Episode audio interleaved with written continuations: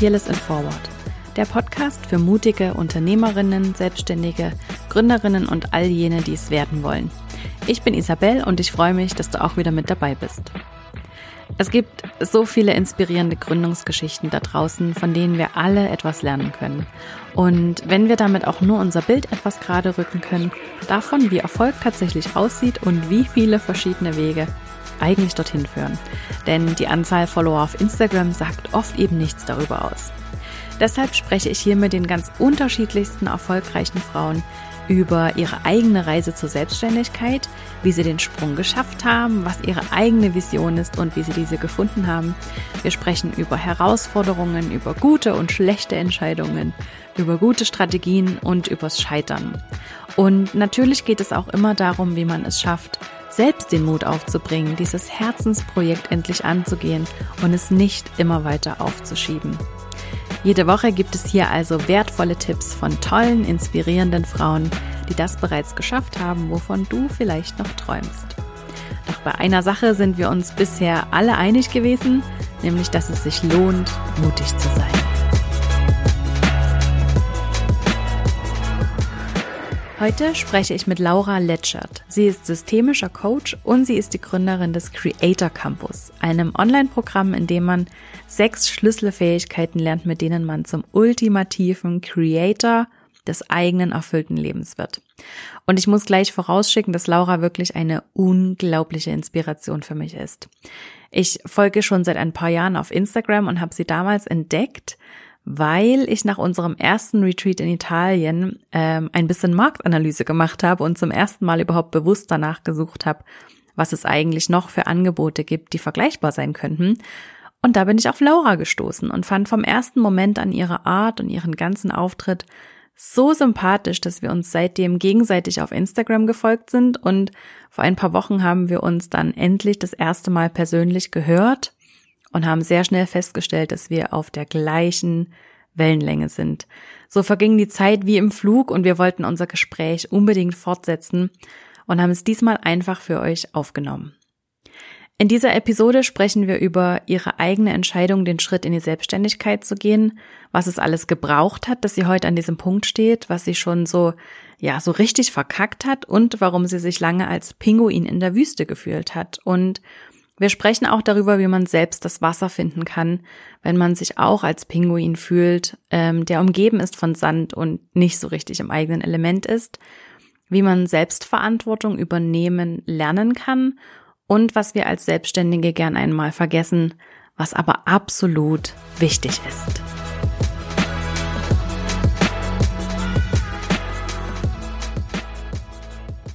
Schön, dass du da bist, meine Liebe.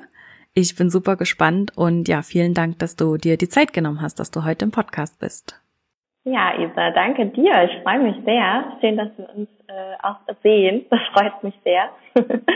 und dass wir jetzt hier zusammen ein bisschen, bisschen quatschen und erzählen. Also im Prinzip setzen wir ja nur bei unserem letzten Gespräch an.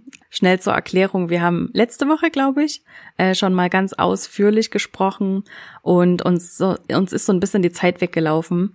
Deswegen haben wir gefunden, wir möchten dieses Gespräch einfach gern fortsetzen. Und ja, nehmt es heute einfach mal direkt auf, weil sie es, glaube ich, super als Podcast-Folge anbietet.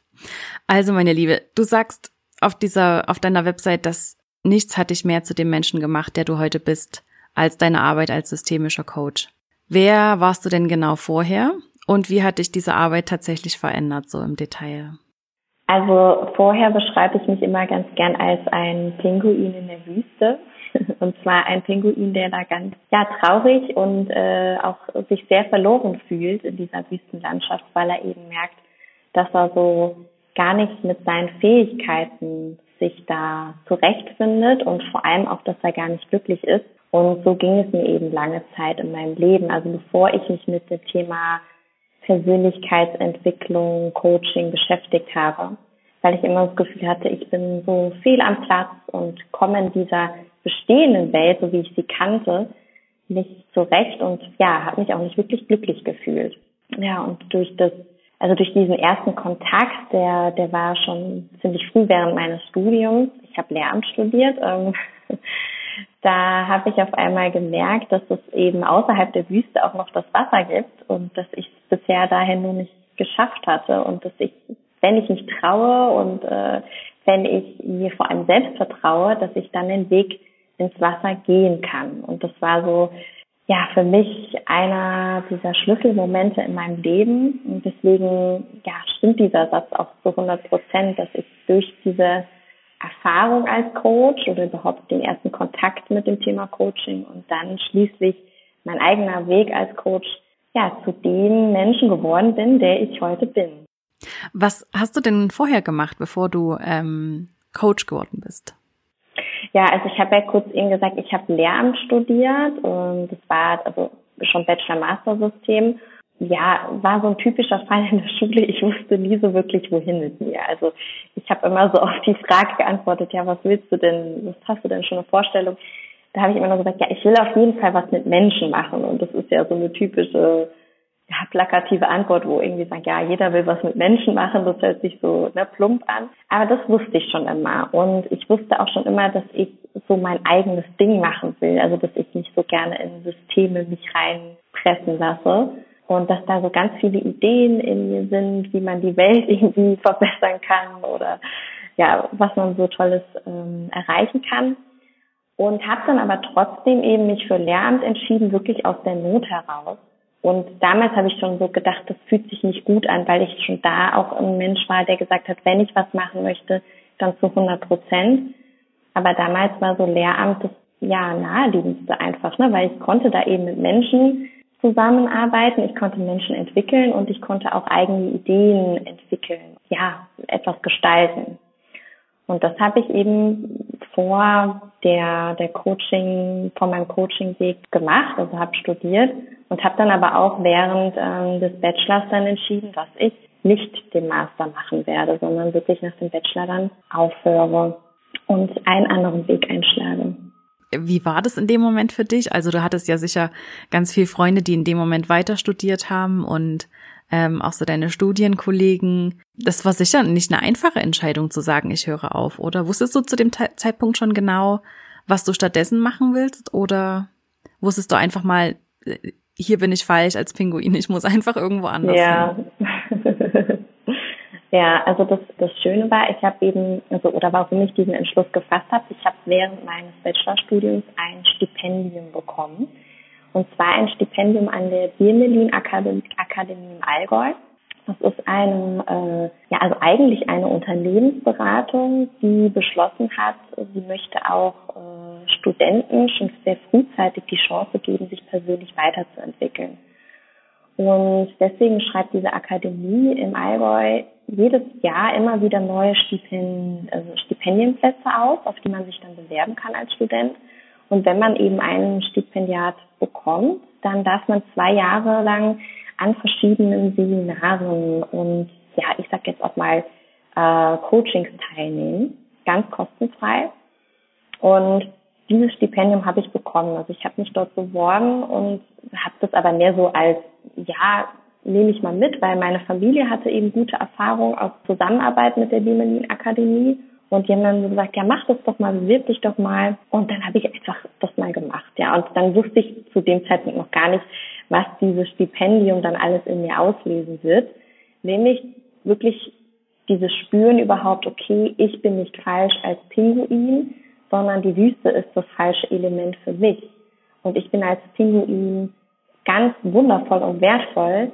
Ich habe eben nur noch nicht das Element gefunden, in dem ich das alles, also das Potenzial auch entfalten kann.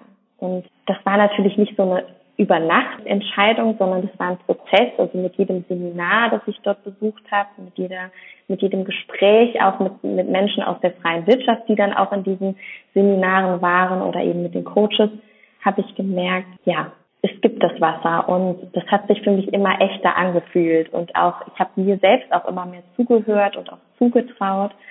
Und das heißt ähm, der Prozess dann bis zu der Entscheidung hin ich sage jetzt nach dem Bachelor nein das war's jetzt hier für mich. War schon ich sag jetzt mal so ein Jahr Dreivierteljahr Jahr also ich habe da schon gebraucht um wirklich zu sagen ja bleib bei dem Entschluss, weil natürlich alle gesagt haben, ja, jetzt mach doch noch den Master zu Ende, jetzt hast du doch ne, den Bachelor ist doch jetzt schon geschafft. Und jetzt ist es doch gar nicht mehr weit, wenigstens den Master noch, wenn du das Ref nicht machen willst. Aber für mich war das so, nee, wenn ich jetzt hier noch weiter zwei Jahre äh, in dieser Wüstenlandschaft bleibe, dann geht dieser Pinguin auch in mir verloren. Und das habe ich so ganz doll gemerkt und habe ge dann auch gespürt, das möchte ich nicht mehr, weil wenn ich vielleicht noch zwei Jahre warte, dann ist es vielleicht zu spät für den Pinguin, weil er gar nicht mehr überhaupt erkennt, dass er ein Pinguin ist und losziehen möchte. Ne? Also es war schon ein längerer Prozess einfach. Sehr, sehr beeindruckend. Also ich finde das auch immer so, so schön, was du für Bilder dafür findest und wie du das beschreibst. Das ist mir eben auch aufgefallen, als ich ähm, so auf deiner Webseite war oder so die Interviews mit dir gelesen habe. Ja, die Frage, die sich mir gestellt hat, ist das eben auch die Zeit, in der du so weise geworden bist oder wie ist das genau passiert, dass du jetzt mit 32 so, so weise bist? Das, äh, also vielen Dank, Isa, dass du das so sagst. Das finde ich äh, total schön und auch irgendwie lustig, weil ich bekomme sehr oft von älteren Menschen gesagt, dass ich schon sehr weise bin. Also irgendwie haben die das schon gesagt, als ich Mitte 20 war. Ich erinnere mich in meinem ersten Job danach, äh, nach Lehramt und Coaching-Ausbildung und so, war ich ja nochmal äh, in der in der Pharmabranche und habe was ganz anderes gemacht und habe Vertriebsteams gecoacht. Also war auch eine sehr spannende Erfahrung. Aber da haben irgendwie schon immer ganz viele zu mir gesagt, also irgendwie wirkst du immer wie so eine weise Seele in so einem jungen Körper. Und deswegen finde ich das total lieb, dass du das auch so siehst. Ich glaube, ehrlich gesagt, dass ich schon sehr viel in meinem Leben mitbekommen habe, so durch das Leben. Also einfach durch sehr persönliche Erfahrungen. Ich sag jetzt mal familiäre Krisen, Schicksalsschläge, ähm, aber auch so, so etwas wie, dass wir schon als Kinder viel früher auf Reisen waren und andere Kulturen gesehen haben. Oder auch, dass ich einfach schon als Kind wirklich stundenlang wach im Bett gelegen habe abends und mich gefragt habe, was ist eigentlich so der Sinn vom Leben und ne, wo geht, wo geht die Reise später hin oder was ist da oben, was ist außerhalb unserer Welt. Also es waren irgendwie schon so Fragen, die mich ganz früh beschäftigt haben. Und ich glaube, da kam so eins zum anderen, dass dieser Coaching-Weg dann einfach so das sein sollte, wo ich dann diese weiße Seele vielleicht dann noch mehr ausleben kann oder das so entdecken mhm. kann. Und was ist heute deine Antwort auf diese Frage, was der Sinn des Lebens ist oder was da oben ist? ja, das ist ja natürlich so eine Frage, da kann man ja, oder da schreiben ja auch ganz viele Menschen ganz viele Bücher drüber oder drehen Filme zu. Ich glaube tatsächlich, dass diese Frage, äh, dass wir die uns jeder für sich nur beantworten kann. Also ich will da gar nicht so eine Antwort geben, ja, ich glaube, das und das ist der Sinn des Lebens, sondern ich glaube, dass es wirklich sehr individuell ist. Ich für mich kann es so beantworten, dass für mich der Sinn ist, das Leben zu entdecken und das Leben zu leben mit allen Facetten, Höhen und Tiefen. Und das heißt vor allem, dass ich mich selbst dabei entdecke und jeden Tag aufs Neue wieder was über mich lerne. Aber auch vor allem, dass ich ganz viel so im, im Außen lerne, indem ich andere Menschen beobachte, sie treffe, indem wir so ein Gespräch äh, führen, indem ich auf Reisen bin, indem ich in der Natur bin, mich mit auch mit geschichtlichen Sachen auseinandersetze. Ähm, da ist irgendwie so viel, ne? Also so viel Zauber und Magie da, finde ich, auf der Welt. Und das ist so für mich der Sinn, dass ich das erfahre und auch zu einem guten Wandel, nicht nur für mich, sondern auch eben für ja meine Umwelt und meine Mitmenschen. Und dass ich so am Ende meines Lebens sage, hey, das war einfach, ich habe das Geschenk, was mir gegeben wurde, das habe ich auch voll und ganz ausgekostet und und angenommen und auch wertgeschätzt. Wenn ich das so sagen kann, dann bin ich sehr, sehr glücklich.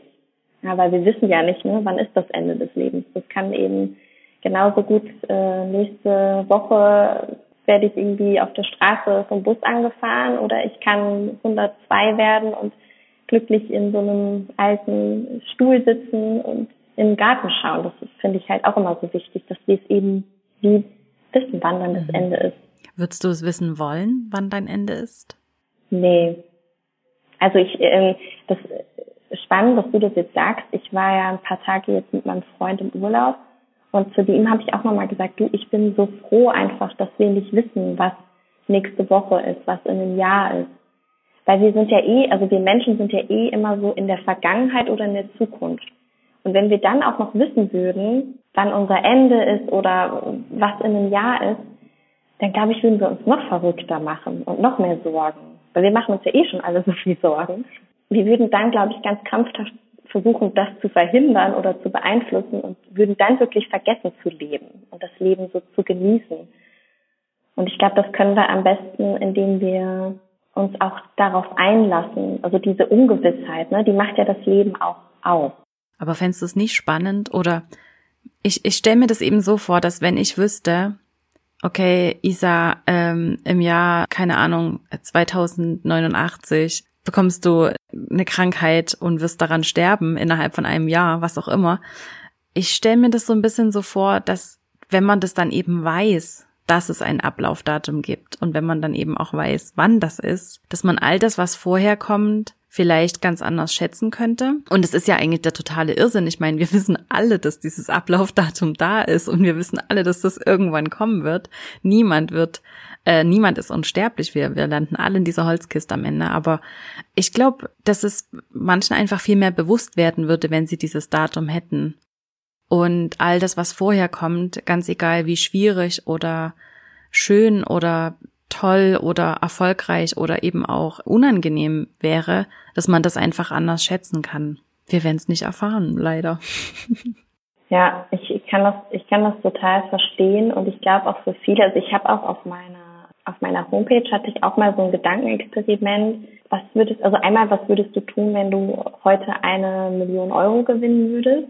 Und auf der anderen Seite, was würdest du auch tun, wenn du wissen würdest, du hättest nur noch ein Jahr zu leben? Zieht ja genau auf diese Aspekte ab, die du jetzt gerade beschreibst. Das ist ja auch aus der, aus der Wissenschaft so bewiesen, wenn wir in existenziellen Erfahrungen sind, also zum Beispiel, weil ein Familienmitglied auf einmal stirbt, dann treffen wir auf einmal Entscheidungen. Wir verlassen unsere Jobs, wir, wir gehen anders mit Dingen um. Ne? Also wir, wir auf einmal dann besinnen wir uns auf das, was wirklich zählt und was für uns wichtig ist im Leben.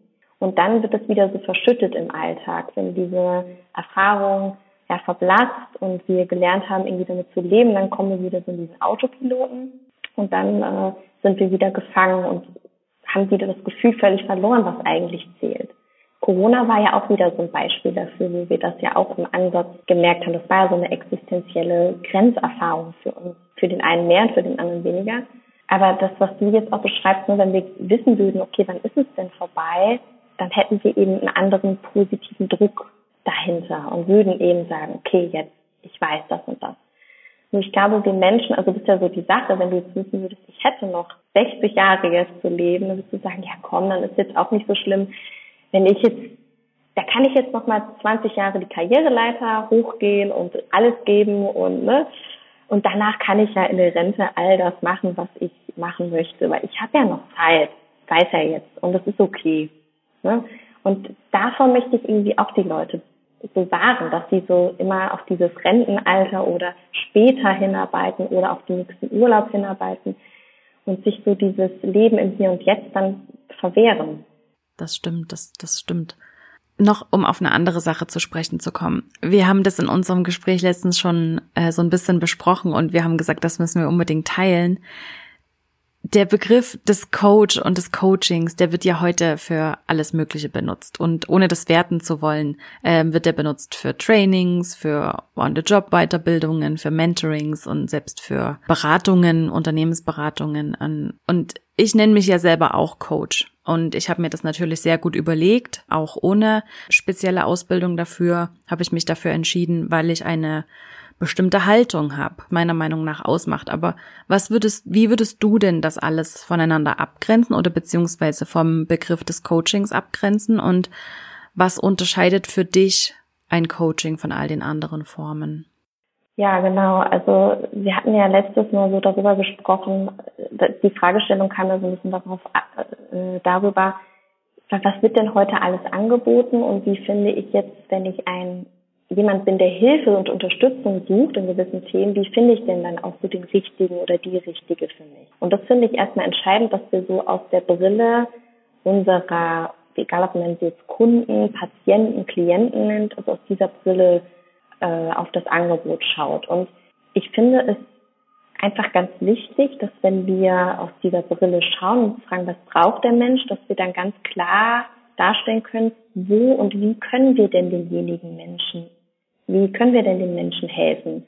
Also was für ein Angebot findet denn der Mensch bei uns? Und da ist es eben entscheidend, wie ich mich auch selbst bezeichne und das Angebot, was ich bieten kann, bezeichne. Das heißt, bin ich ein Therapeut und kann wirklich Therapie anbieten?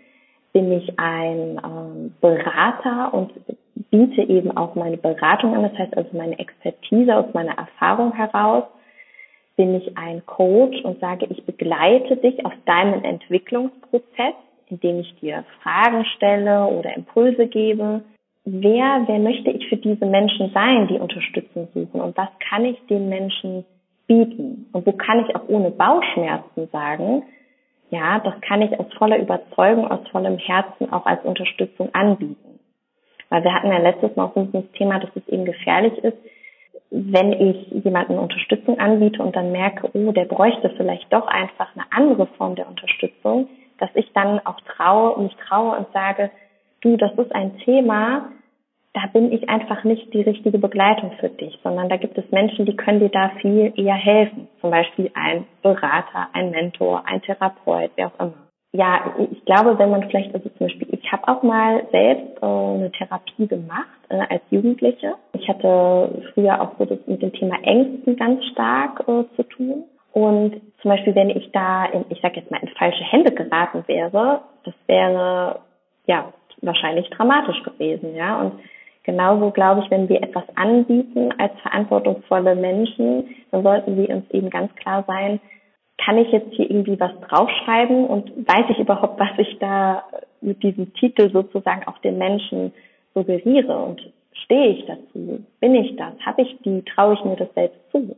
Und wenn du mich jetzt fragst, was verstehe ich unter einem Coach, ähm, da hast du das auch gerade schon so schön gesagt, das ist eben eine gewisse Haltung. Und zwar für mich ist es die Haltung, dass die Lösung oder all das Wissen, das liegt im Coachee. Und das liegt nicht in uns. Und wir sagen, ja, der Weg sollte so und so sein. Und jetzt gehst du nach rechts und jetzt nach links. Und wir sprechen eigentlich die ganze Zeit nur von unserem Leben, sondern wir helfen dem Coachee, dass er die Lösung, die er bereits in sich hat, abrufen kann. Und dass er erkennt, hey, wozu bin ich in der Lage, welche Fähigkeiten, Potenziale bringe ich mit und dass er sozusagen, dieser Pinguin in der Wüste, es schafft, selbst ne, sein Wasser zu finden. Und dass wir ihn darin bestärken, ja, das vor allem durch Fragestellungen. Also ein Coach ist ja jemand, der ganz viele Fragen stellt und die Antwort eben gibt der Coach sich selbst, ja. Und das finde ich so auch entscheidend, der Unterschied zur Beratung, wo jemand hinkommt und sagt, ich berate dich jetzt und knall dich mit meinem Wissen zu. Also das, nee, das hört sich blöd an, ich knall dich mit meinem Wissen zu, ähm, sondern ich gebe dir aus meiner ganzen Expertise heraus, aus meiner Erfahrung heraus jetzt eine Beratung, wie ich an deiner Stelle vorgehen würde. Genau, also da ist dieses Frage-Antwort-Spiel wie umgedreht, oder? Der, der, der Kunde kommt im Prinzip mit Fragen und auf der anderen Seite sitzt jemand, der Antworten gibt. Und beim Coaching ist es eben so umgedreht. Was würdest du denn anderen raten? Also nehmen wir jetzt mal das Beispiel, ähm, ich glaube, das trifft auf ein paar meiner Kundinnen zu und ähm, auch bisherige äh, Menschen, mit denen ich Kontakt hatte und wahrscheinlich auch sonst viele, die so in meinem Kosmos unterwegs sind. Nehmen wir nochmal das Beispiel der Fotografin, die ähm, ja ihre Kunden hat für die Fotografie und jetzt möchte sie eben auch gern was anbieten für andere Fotografinnen und ihr Wissen teilen und ähm, vielleicht Workshops anbieten also erstmal, wie könnte sie sich nennen oder wie könnte man das benennen? Und wie könnte sie denn das schaffen, dass sie für sich und ihre Kunden da Klarheit schafft, was sie damit genau anbietet, weil ähm, ich sehe das oft und ich möchte niemandem zu nahe treten. Jeder darf sich so nennen, wie er möchte. Es sind ja alles keine geschützten Begriffe, aber ich glaube, dass es einfach uns allen langfristig hilft, wenn wir diese Begriffe klären und wenn wir da einfach so ein bisschen Licht ins Dunkel bringen oder Licht in diesen Dschungel bringen, weil es super verwirrend sein kann. Was würdest du jemandem raten, der in der Situation ist, wie er sich selbst nennen könnte, zum Beispiel, was ihm helfen würde, da eben klarer zu sein in der eigenen Kommunikation und eben auch diese Erwartungen zu managen, die vielleicht auch auf Kundenseite da sind, weil wenn sich jemand einen Fotografie-Coach vielleicht sucht, dann erwartet der vielleicht was anderes als das, was er in dem Moment bekommt. Also was wäre so dein Rat aus Coach-Sicht? Ja, also in einem Coaching würde ich wahrscheinlich erstmal wieder mit Fragen anfangen. Äh, und zwar, du hast es ja gerade schon so schön gesagt, dass ich mir selbst als Fotograf überhaupt erstmal klar werde, nicht was möchte ich anbieten, sondern warum tue ich denn das, was ich tue? Ne? Was ist denn mein Warum? Was ist meine Vision dahinter? Und dann kann ich mich fragen, wie möchte ich das anbieten? Also in welcher Form? Was ist denn für mich eine Form, wo ich zu 100 Prozent auch wieder authentisch sein kann? Wo ich weiß, da bin ich in meinem Element und kann deswegen auch all die Power, die ich habe, mein Wissen weitergeben, weil ich mich wohlfühle in dem Element. Zum Beispiel, es kann ja jetzt sein, dass jemand sagt, oh, ich bin einfach total in diesem Beratenden so super gut, ähm, aber ich habe das Gefühl, vielleicht wäre Coach doch besser, weil ich, ja, vielleicht ist das dann doch eher das Effektivere. Ja, wenn ich ehrlich bin, fühle ich mich nicht 100% wohl damit. Ähm, und deswegen ist es dann wichtig zu sagen, nee, authentisch und voll in meiner Kraft bin ich, wenn ich als Beraterin da bin. Also dann wäre das das Wie und dann ganz konkret auf das Was. Was heißt das in meinem Angebot oder auch in meiner Bezeichnung? Und vielleicht muss ich ja auch gar nicht solche Wörter wie Coach, Mentor oder sowas benutzen, sondern vielleicht äh, gibt es ein ganz anderes Wort, was mein, äh, mein Warum oder meine Vision super gut beschreibt, wo ich sage, ich sage jetzt mal zum Beispiel Perlentaucher oder sowas, ja. Ich bin jemand, der anderen hilft, nach den Perlen zu tauchen oder so. Also vielleicht gibt es ein Wort, wo ich sage, da, da beschränke ich mich gar nicht auf das eine oder andere, weil ich bin vielleicht mal eher beratend tätig, mal bin ich eher der Coach. Und vielleicht finde ich so einen Begriff für mich, wo ich sage, ja, das bin ich. Und ich brauche gar nicht so eine extra Bezeichnung. Also das, das finde ich schön, aber ich finde am wichtigsten, dass ich mich erstmal selbst kennenlerne und spüre, und das machst du ja auch zum Beispiel, äh, was ich total toll finde, was, was möchte ich denn anbieten? Und da muss ich erstmal vorher wissen, ja, warum tue ich das und wie tue ich das und dann, was heißt das konkret? Ja, und diesen Fragen dann ganz ehrlich auch nachzugehen und für sich die Antwort zu finden, ähm, das ist, glaube ich, so das das Beste, was man machen kann, weil dann kann ich es auch meinen Klienten oder Kunden erklären und sagen, das und das möchte ich dir anbieten, das und das kann ich dir anbieten und ja, wie hört sich das, wie hört sich das für dich an? Sehr, sehr cool. Vielen Dank dafür schon mal. Ja, ich glaube, dass es eben, wie du schon sagst, da draußen so viele Möglichkeiten dafür gibt, dass wir uns, wir sind überhaupt nicht dazu gezwungen, uns auf einen dieser Begriffe zu einigen oder dass wir, wie soll ich sagen, dass wir auch nur uns selbst in eine dieser Schubladen überhaupt stecken müssen. Gerade als Selbstständige haben wir so alle Möglichkeiten und können das ja für uns selbst entscheiden und es steht jedem frei, sich eben Coach zu nennen oder ähm, Perlentaucher, so wie du es gesagt hast, oder Trainer oder Berater oder ähm, ja, oder einfach zu sagen, ich biete hier diese Workshops an, das ist, äh, glaube ich, so das Unverfänglichste. Ja, also die Möglichkeiten hat man ja und das, ich finde das so ein bisschen, also ist meine persönliche Meinung, dass ich das so ein bisschen schade finde, dass das so ein bisschen zu so einem Modebegriff verkommt, weil dann eben auf die diese, diese spezielle Haltung, die der das Coach, die der Coach mitbringt, so ein bisschen in Vergessenheit gerät. Und das ist ja eigentlich eine ganz, ganz wundervolle Haltung und sie entspricht so meinem persönlichen Sein zu 100 Prozent.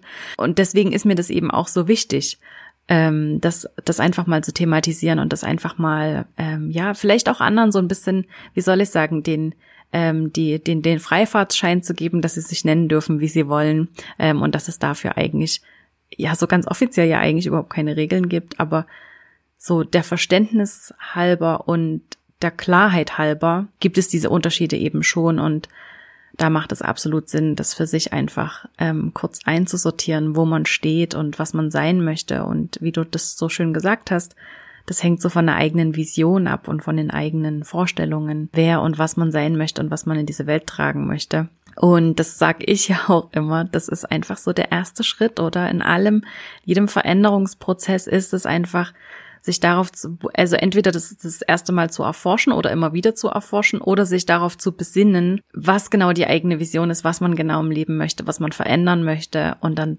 darauf tatsächlich aufzubauen und nicht schon bei Schritt 18 anzufangen, wo es darum geht, wie mein Branding aussehen soll, sondern eben immer erstmal beim Feld 1 anzufangen.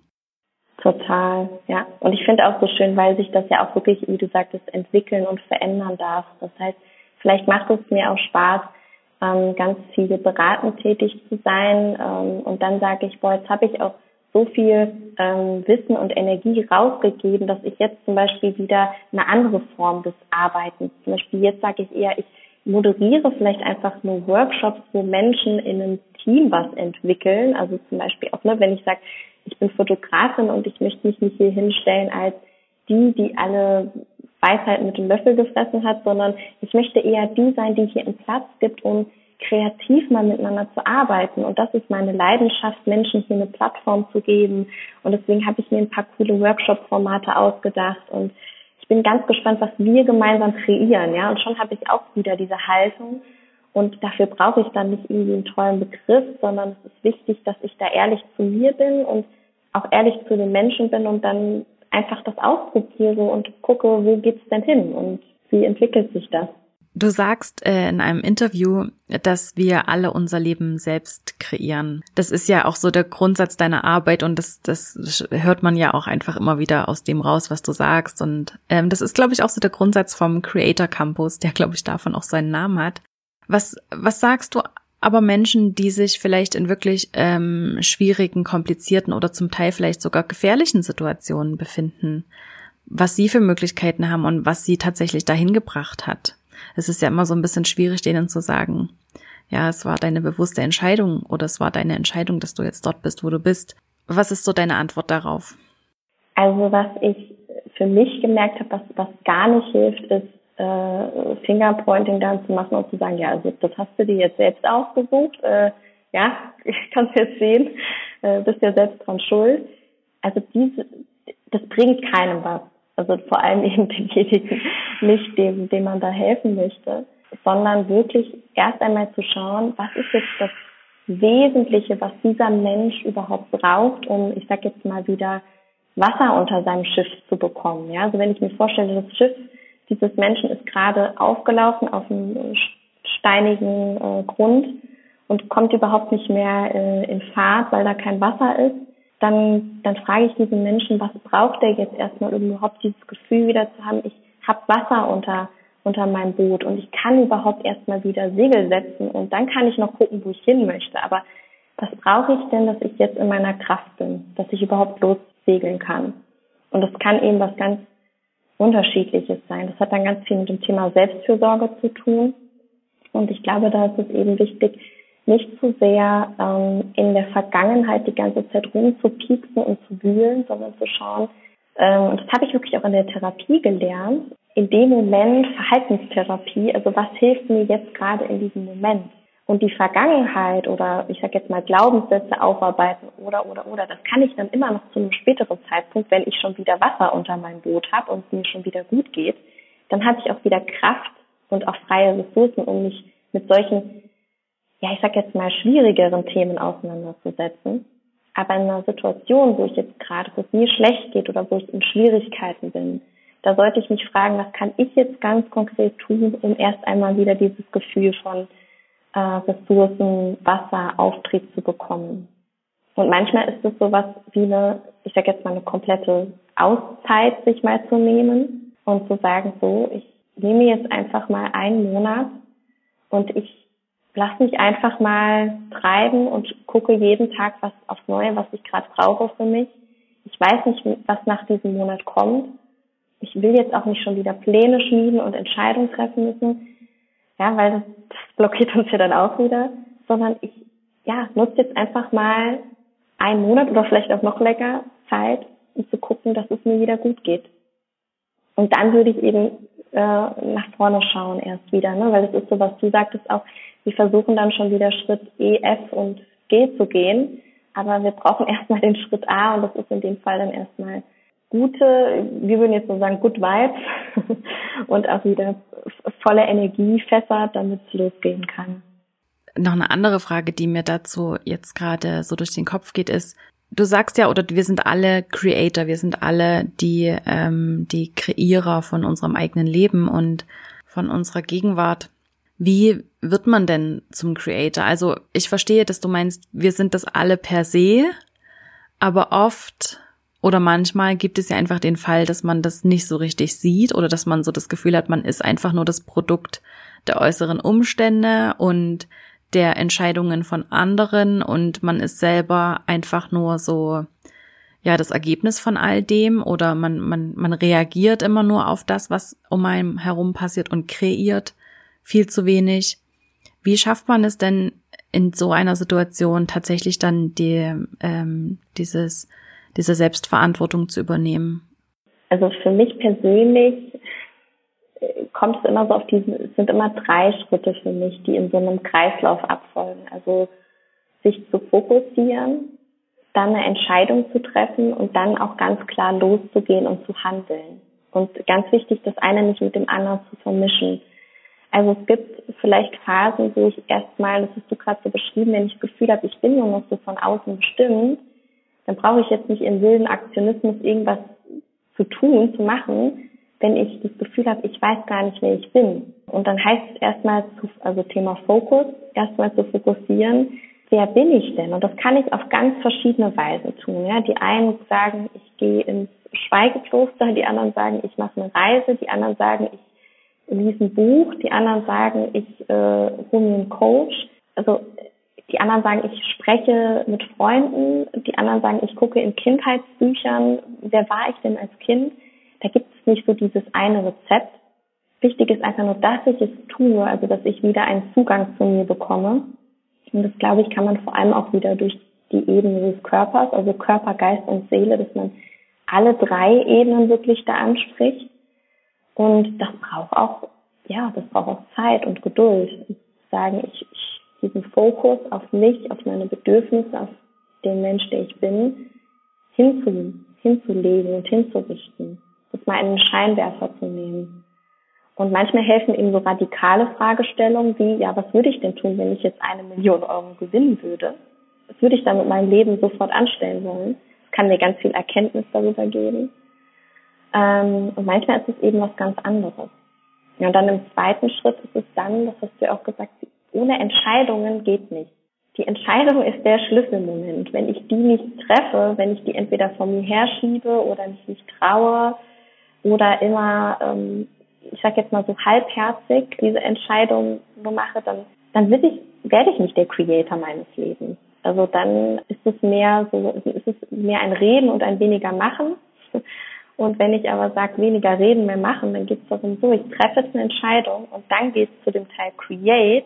Und das heißt dann wirklich durchhalten, sich zuhören, sich vertrauen, weitergehen, nicht aufgeben, sondern zu wissen, ich habe gespürt, ich bin der Pinguin in der Wüste und ich weiß, es gibt das Wasser. Auch wenn ich es nur für einen Moment gespürt habe, aber ich weiß das.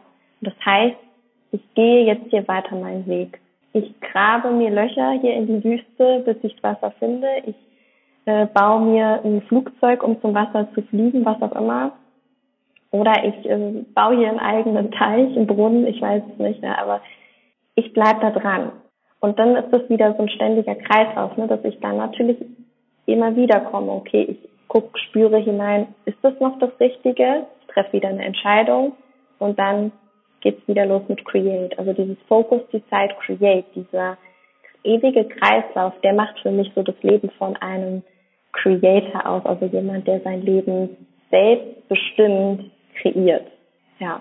Und auch aus vollem Herzen kreiert, weil das ist so das Wichtige, dass wir auch immer, wir sind ja heute so in vielen Optionen unterwegs und wollen alles gleichzeitig, Multitasking, ja. Und es gibt, wenn wir ehrlich sind, kein Multitasking. Ich kann immer nur eine Sache wirklich mit Bewusstsein machen und das andere läuft halt so nebenher. Und wenn ich dann immer gucke, was brauche ich jetzt gerade? Brauche ich Fokus in meinem Leben? Brauche ich eine Entscheidung in meinem Leben? Oder geht es darum, was anzupacken und zu schaffen in meinem Leben? Dann bin ich, da mir einen großen Schritt weiter, also diese innere Klarheit zu haben und dann als Creator das zu verändern, was ich verändern kann und auch das zu akzeptieren und anzunehmen, was ich nicht verändern kann. Super schön. Ähm, ich liebe dieses Bild von dem Pinguin. Was ich mich jetzt gerade noch gefragt habe, ist, ähm, oder wenn ich das so ein bisschen überlege, das ist im Prinzip auch der Kreislauf, den ich täglich nutze und wöchentlich nutze und jährlich nutze, um meine Planungen zu machen, ist eben wirklich so dieses Focus, Decide, Create, als, als Kreislauf zu verstehen, der jeden Tag auch vielleicht im Kleinen von Neuem beginnt. Und äh, wir haben immer nur so das Gefühl, das sind so diese großen Lebensentscheidungen, die vielleicht in diesem Prozess stecken. Aber eigentlich ist es jeder Tag und und alles, was wir entscheiden, steckt mehr oder weniger in diesem Kreislauf. Und ich glaube, das, was, was wir oft gerade als Selbstständige vergessen, ist dieses sich zu fokussieren vorher. Wir, wir sind so gezwungen, schnelle Entscheidungen zu treffen und und Actions umzusetzen und aktiv zu sein und zu reagieren und vergessen zwischendurch so dieses, hey, einfach mal kurz innehalten und sich selbst wieder mal zu fragen, wer bin ich genau, was ist meine Vision, wo möchte ich hin, in welche Himmelsrichtung möchte ich hier eigentlich laufen, bin ich überhaupt noch auf dem Weg? Und erst dann wieder so in die Action zu gehen. Und ich glaube, das geht oft verloren, so im Alltag. Und daher kommt dann auch so dieses Gefühl, dass man sich so fremdbestimmt fühlt, weil man ja selber gar nicht mehr bewusst diese Entscheidungen trifft auf einer Grundlage, sondern ja nur noch ein schnelles Reagieren ist auf das, was außen passiert.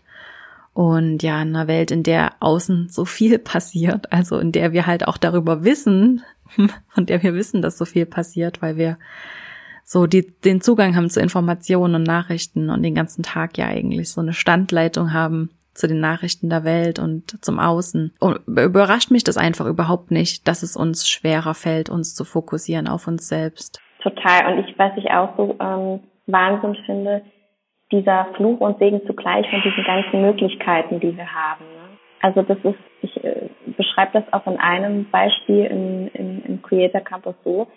Wenn ich sage, ich äh, möchte heute einen Strandtag verbringen. Und ähm, ich habe jetzt das Ziel, ich bin jetzt im Urlaubsland und äh, fahre jetzt zu einer Bucht.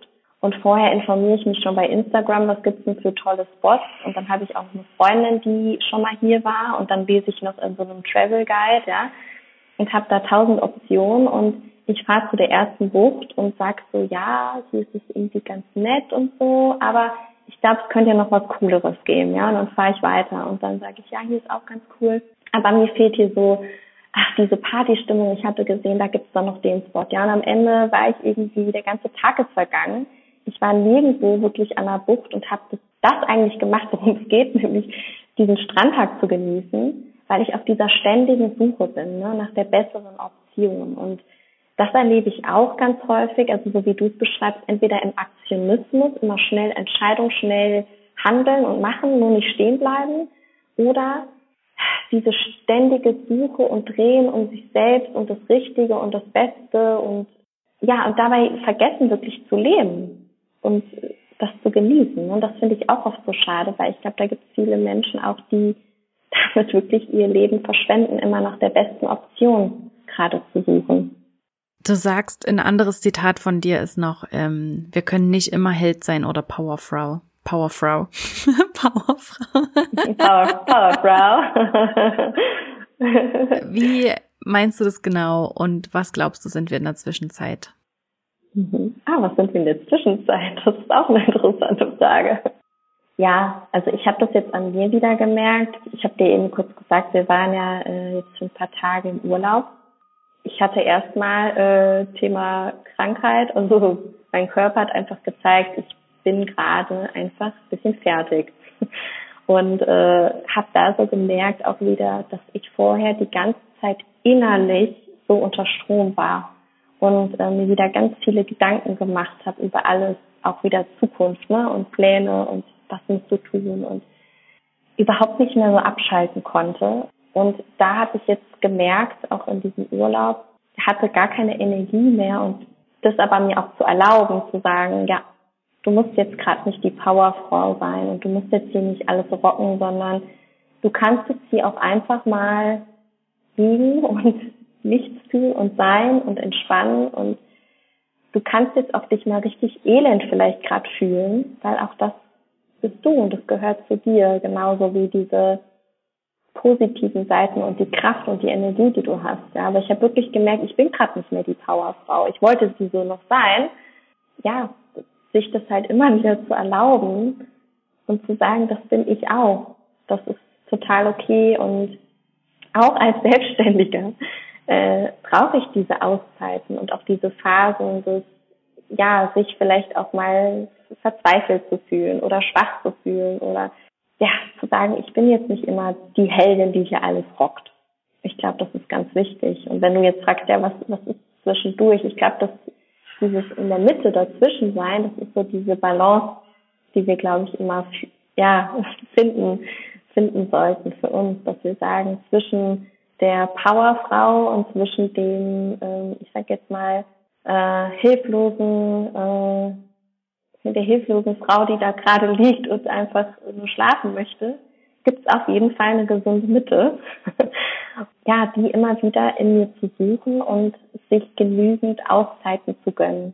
Und das auch wieder, ne, körperlich, geistig und seelisch. Also ich merke das vor allem immer, wenn ich mir körperlich nicht so viel Auszeiten auch nehme.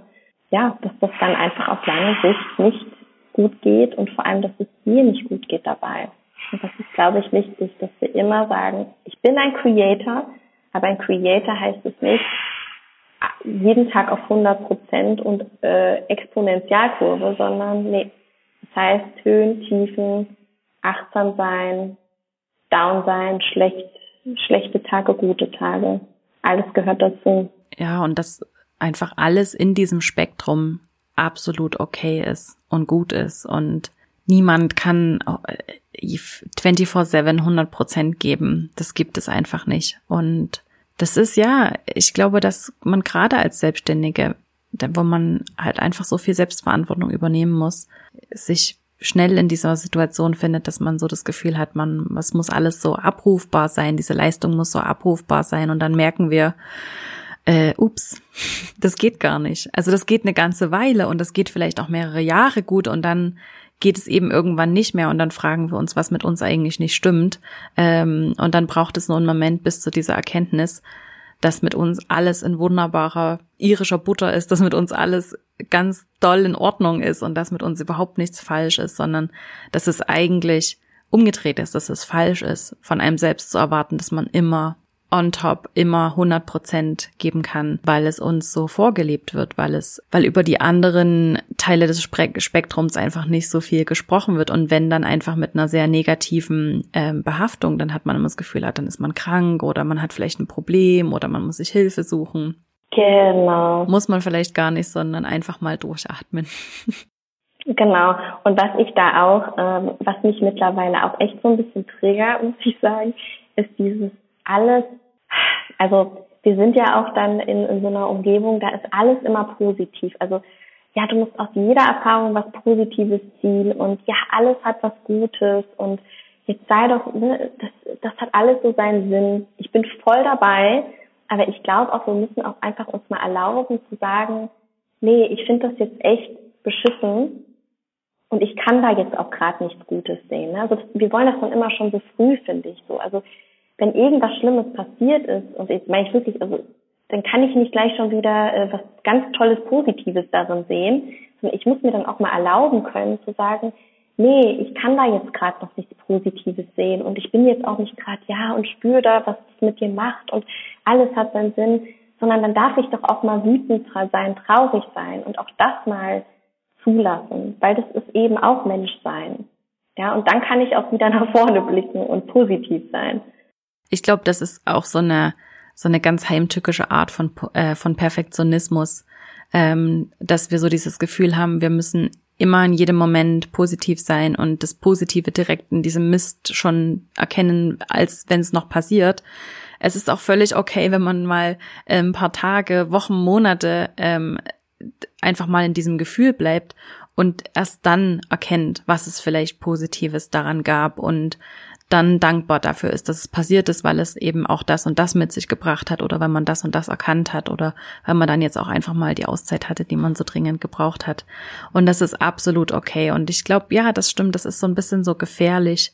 Ähm, ist immer nur, also ich finde es erstmal eben auch schon schwierig, dass diese Gefühle so mit positiv und negativ zu benennen. Ne? Also eigentlich sind ja keine Gefühle negativ oder positiv. Und diese, dieses Verständnis von positiv ist so ein bisschen, ähm, wie soll ich sagen, in, in Schieflage, glaube ich, so im allgemeinen Verständnis. Aber schön, dass du das noch so angesprochen hast. Ähm, das hat mir jetzt sehr, sehr gut gefallen, dass du das ähm, geantwortet hast ähm, zu dieser Frage. Und ja, wir sind so ziemlich am Ende unseres tollen Interviews und wie immer könnte ich noch zwei, drei Stunden mit dir weiter erzählen. noch eine ganz kurze Frage zum Abschluss. Ähm, ich wollte das, möchte das eigentlich gern ähm, jeden meiner Interviewgäste fragen. Manchmal reicht noch die Zeit und manchmal reicht sie eben nicht mehr so richtig. Gibt es was in deiner eigenen Selbstständigkeit, was du mal so richtig verkackt hast? Weil wir reden ja so wenig übers Scheitern und über, über, haben eine sehr seltsame Fehlerkultur eben auch. Gibt es bei dir irgendwas, was du mal so richtig verkackt hast? Ganz egal, ob du jetzt daraus was gelernt hast oder ob es halt einfach doof gelaufen ist. Vielleicht gibt es was, was du teilen könntest. Also was ich gelernt habe, dadurch, dass ich es wirklich verkackt habe, ist, ja, wie beschreibe ich das jetzt in einem Satz? Es ist einfach die Zusammenarbeit mit Menschen funktioniert nicht immer reibungslos und auch egal wie positiv ich gestimmt bin, sondern es gibt einfach Momente, da kann man im Coaching sagen, jetzt ist die Zusammenarbeit beendet. Also da habe ich zum Beispiel mal verkackt, dass ich diese Grenze nicht erkannt habe und weiter mit jemandem im Coaching-Prozess war. Äh, es war eine Führungskraft, männlich, älter, die mich nicht akzeptiert hat und wo ich jedes Mal mit Bauchschmerzen zum Coaching gegangen bin. Also ich war ja der Coach, ja, aber ich habe mich total schlecht gefühlt und das habe ich echt verkackt, weil ich da nicht eigentlich, ich hätte nach der ersten Sitzung sagen müssen, das war's. Wir zwei kommen nicht zusammen. Ich bin nicht der richtige Coach für dich und ich möchte auch nicht mit dir zusammenarbeiten. Und das habe ich richtig äh, verkackt, weil ich mich da echt lang gequält habe. Und das ist also auch eine Botschaft, die möchte ich jedem sagen. Nur dieses abgrenzen lernen, zu sich stehen, Nein sagen lernen. Und das hat das, und das war nämlich so, ich habe so gedacht, ich muss mir das halt beweisen, ne, Thema Schwäche und ja, jetzt, ne, das ist ein Prozess, da musst du durch, das ist nur eine Entwicklung, das tut dir gut, das ist ein Reibungspunkt, daran wächst du. Aber das war völlig, also habe ich mir selbst schön geredet. Da habe ich das echt verkackt und das, ja, und das Ende war dann auch nicht gut. Ne? Also da ist nichts Gutes bei rausgekommen ganze Code, der ganze Coaching-Prozess war nicht zielführend, weder für den Coachee und auch dann für mich nicht. Okay. Vielen Dank, dass du das geteilt hast und vielen, vielen herzlichen Dank für deine Zeit und das tolle Gespräch. Ja, und hoffentlich bis ganz bald mal wieder, meine Liebe. Isa, vielen Dank. Es war ganz toll, mit dir zu sprechen und äh, ja, hab's sehr genossen. Danke dir.